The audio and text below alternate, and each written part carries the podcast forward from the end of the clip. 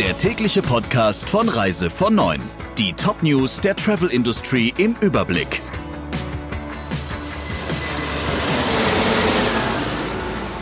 Mit Ursula Lampe. Schönen guten Morgen.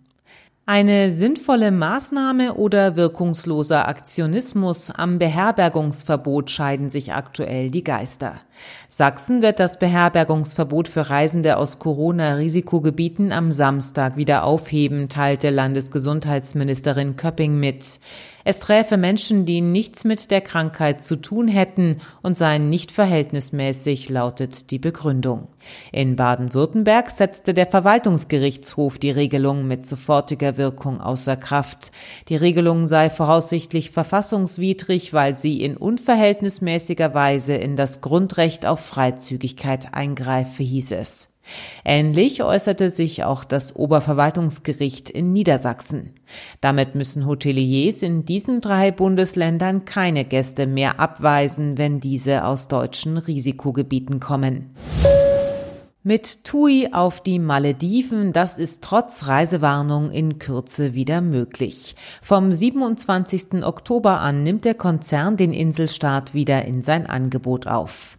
Als Grund dafür nennt der Konzern die Erfahrungen, die man zuvor mit der Aufnahme der Kanaren gemacht habe. Demnach hätten mehrere tausend Gäste die Möglichkeit genutzt, ihre geplante Reise auf die Kanaren durchzuführen und es habe auch eine größere Zahl an Neubuchungen gegeben. Ganz unkompliziert wird der Maledivenurlaub unter Pandemiebedingungen jedoch nicht. Bei der Einreise müssen Urlauber einen aktuellen negativen Covid-19-Test in englischer Sprache vorlegen. Zudem gilt nach der Rückkehr ab dem 8. November eine Quarantänepflicht. Doch ein Ausfall des Wintergeschäfts wäre teuer. Wohl auch deshalb prüft TUI zudem kurzfristige Möglichkeiten, weitere Fernreiseziele wieder ins Programm aufzunehmen.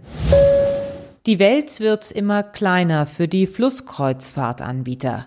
Für Frankreich, Ungarn, die Niederlande und wichtige österreichische Ziele wie Wien gelten Reisewarnungen. Und auch im Inland wird die Luft immer dünner, denn die Zahl der als Risikogebiete deklarierten Städte und Landkreise wächst ständig. Als Reaktion darauf verlangt Nico Cruises von Gästen aus einem Risikogebiet die Vorlage eines negativen Corona-Tests. Ebenso verfährt Viva Cruises. Bei Arosa müssen die Gäste mit einem Formular ihre Reisetauglichkeit versichern. Außerdem wird Fieber gemessen. Doch das Anlaufen inländischer Häfen wird zunehmend problematisch. Arosa entwickelt deshalb bereits alternative Fahrpläne, ähnlich handhabt es Viva Cruises.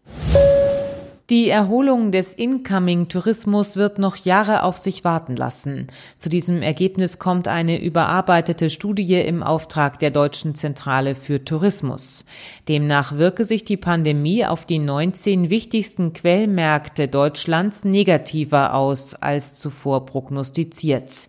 Für Ende 2023 wird lediglich eine Erholung auf rund 86 Prozent des Vorkrisenniveaus vorhergesagt.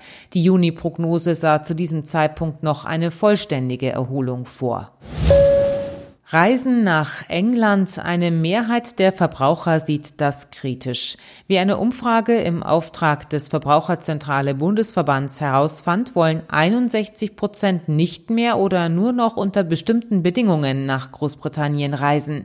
Entscheidend seien dabei unter anderem die Gültigkeit der europäischen Versicherungskarte und der Fortbestand der Flug- und Fahrgastrechte. Soweit die wichtigsten Meldungen aus der Branche. Ihnen noch einen schönen Tag.